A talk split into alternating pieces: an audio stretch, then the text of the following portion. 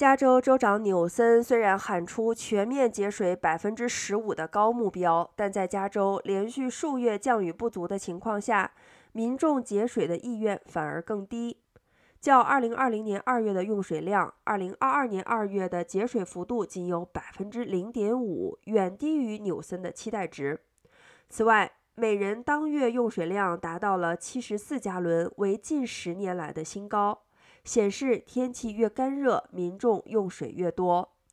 加州水资源管理局本周公布二月用水报告显示，尽管加州自2020年以来已经连续三年干旱。但民众节水的意愿却似乎越来越低。数据显示，自纽森去年七月呼吁节水百分之十五后，截至今年二月，加州累计较二零二零年用水省下百分之五点八。但单是今年二月的超低节水量，就比一月的百分之六点四明显大幅降低。